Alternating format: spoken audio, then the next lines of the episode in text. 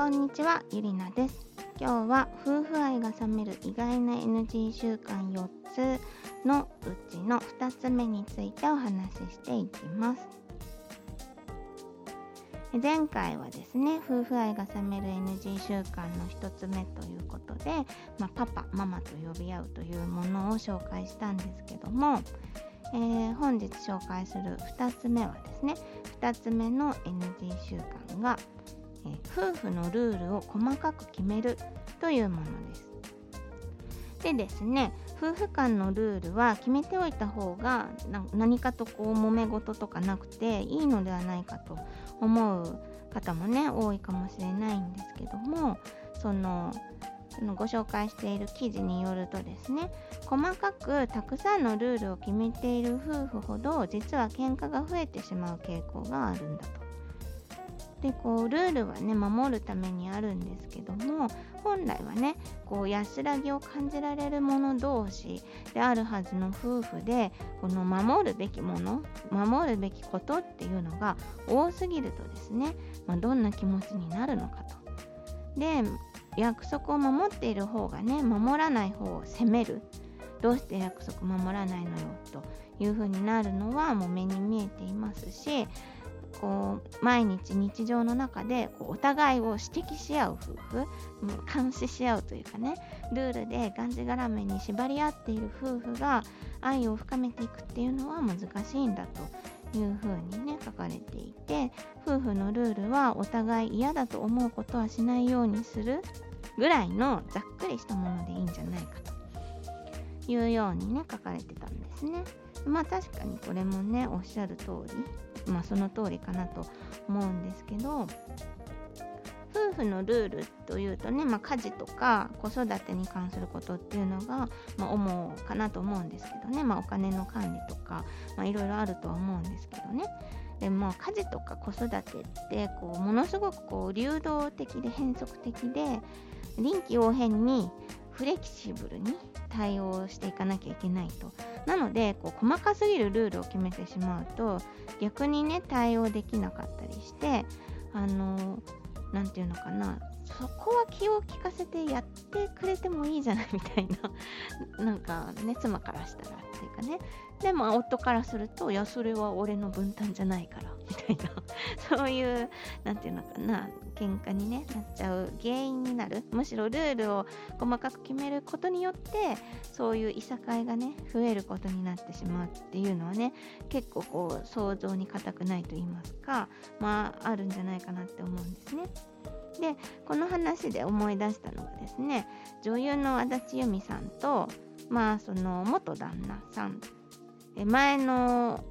まあ、夫であるお笑いコンビスピードワゴンの井戸田潤さんの、まあ、元ご夫婦の話なんですけど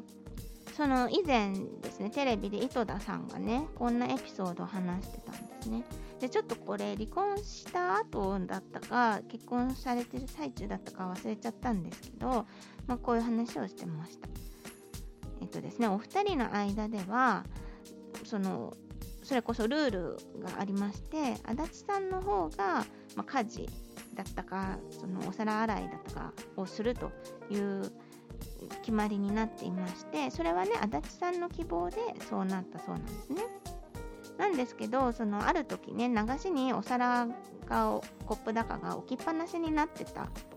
で井戸田さんはそれを気づいたんだけどもあの足立さんがやるというルールになっていてまあ、下手にねその手出しすると怒られてしまうというようなねあのことでスルーしたんだそうですね。そうそうしましたらこう足立さんに気づいてるんならやってくれればいいじゃないというふうに怒られてえー、となったというねエピソードだったんですね、うん、ちょっとねかなりうろ覚えなのでちょっと細かい部分は違うかもしれないんですけど、まあ、大体そういうような話だったんですね。でまあこれはこう井戸田さんサイドからすると、まあ、自分に非があるわけじゃないと、まあ、理不尽エピソードなわけですよね。なんですけど、まあ、足立さんの立場からするといやいやさルールって言ったってさってそこは臨機応変に動けよ洗っといてくれよっていうねなんか具合が悪かったりしたんだと思うんですよ。そのねいつもは自分が洗うことにしているそのお皿をねすぐ洗わなかったってことでねそこは気を使えよっていうね気が利かねえ男だなっていうことだと思うんですけどね、まあ、私はね足立さんの気持ちがわかるので あのそういう風なあの語り口にはなりますけど、まあ、井戸田さんの方からしたらねいやいやいやそれはないよっていう風になるのも、まあ、仕方ないとは思いますね。まあでもね、まあ、さらに言うなればですけどあんまりこういう夫婦のエピソードみたいなしかも足立さんの方がなんか悪いみたいなそういうエピソードはねあんまりテレビでするのはよろしくないなっていうのもあったりなかったりするんですけどまあねあの井戸田さんハンバーグ師匠ね私はまあ、まあ、嫌いじゃないですけどね。でまあね、まあ、そういうことがね積み重なって離婚に至ったんじゃないかなとかね邪推もしてしまうわけですけれどもまあ話がそれましたが、まあ、ルールをまこのようにですね細かく決めてしまうとそれは俺の担当じゃないとかねいうことでまさにこのね足立さんと井戸田さんのエピソードが示すようにですね、うん、こうルールを破っただの守ってるだのとギスギスする原因が増えてしまうっていうことになるわけですね。でもちろんねこういうのはケースバイケースなんですけど、まあ、ルールを作るならね最低限にしてこうお互いフォローし合えるようなざっくりとしたものにしておくっていうのはね確かにその通りだなと思いました。ま、難しいところですけどねその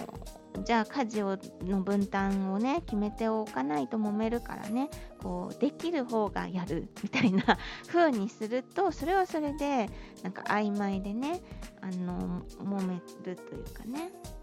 もういたわり合いというかそこはもうお互いのこう尊重し合える気持ちというのがねこう前提にもなってくるというわけなのでね。非常に何というか難しい問題だとは思うんですけどもまあその一つ参考にルールでがんじがらめだみたいなねあのいう場合はですねあのあまりよろしくはないということで参考にしていただければというふうに思います。この夫婦のねじゃあどういうルールがあるのがいいのかなという具体的な例をですねでまた別の機会にですねこの NG 習慣4つを紹介し終わった後にちょっとお話ししようかなというふうに思います。というわけで、えー、この番組が気に入ってくださったら登録もしくはフォローお聞きのアプリによって登録もしくはフォローの方をぜひよろしくお願いします。聞いていただいてありがとうございました。